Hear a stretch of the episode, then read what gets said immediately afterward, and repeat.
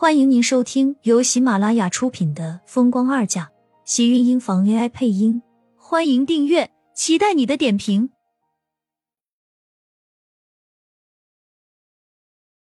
第五集，你的建议我答应了。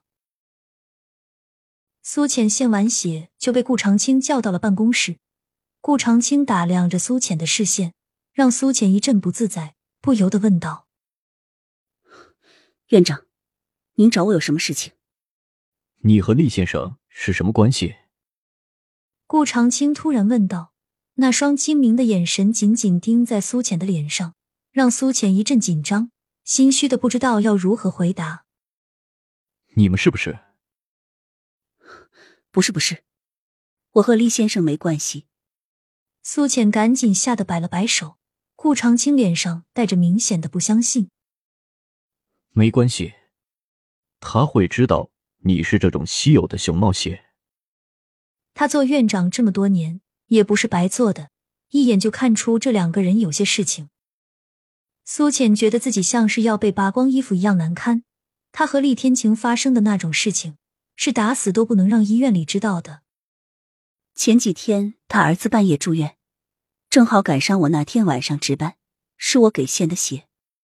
苏浅淡淡的开口道，顾长青顿时一脸了然，深深打量了苏浅一眼，缓缓开口道：“你知道，下半年我是要推你评选医院的副教授的。”我知道，谢谢院长您的栽培。顾长青点了点头，拿一张纸推到苏浅面前，脸色严肃道：“你告诉我这是怎么回事？”为什么有人说你假公济私，故意残害病人身体，致使她不能生育？你是我们医院最年轻的女医生，资质很优秀，这种事情爆出来，你真是让我很失望。苏浅拿过那张纸，竟然是法院立案通知。看清法院立案的理由，竟然是医疗事故，而且申诉人是一个叫冯淼淼的女人。苏浅双手一颤，这个女人不是程逸阳的小三吗？院长，我是按照正常的手术规定操作的，而且术后也有提醒病人注意感染事项，并没有什么错。苏浅解释，要知道是这个种结果，当初手术的时候，他就该把小三的整个子宫都给切了。做小三做到冯苗苗这么无耻、恩将仇报的，让苏浅刮目相看。你应该知道。当医生最怕的是什么？尤其是在你将要评选副教授的时候，医院有多少医生眼巴巴的看着？现在这个事情，我应该怎么处理？这件事情，我坚信自己的手术没有做错，院长您放心。握紧手里的法院通知单，苏浅的保证让顾长青的脸色缓和了不少。做医生这么多年。你应该很清楚，作风对于一个医生来说多么重要。我已经向院里申请撤销你今年副教授的评选资格，医院的调查小组会进行调查。至于这次的事故，你等医院通知好了。苏浅顿时觉得晴天霹雳，这种结果对他来说太难以承受了。做医生能有评选教授的资格，多么难能可贵。可是他却这么轻易的丢了。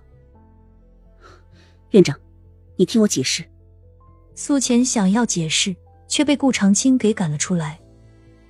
终究没有办法，只好接受顾长青的安排。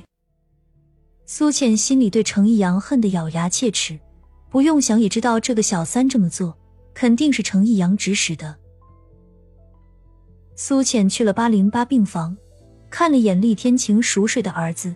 突然开口道：“我被医院停职了。”苏浅转身看着厉天晴，突然冷笑一声，黑眸认真的望向厉天晴深邃的眼底，脸上带着悲惨和无奈。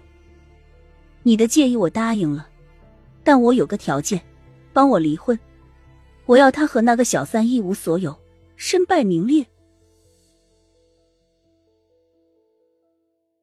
厉天晴看着苏浅那白瓷般细腻的小脸，似乎看到了这个女人的狠厉，那种倔强的表情，突然让他觉得很熟悉。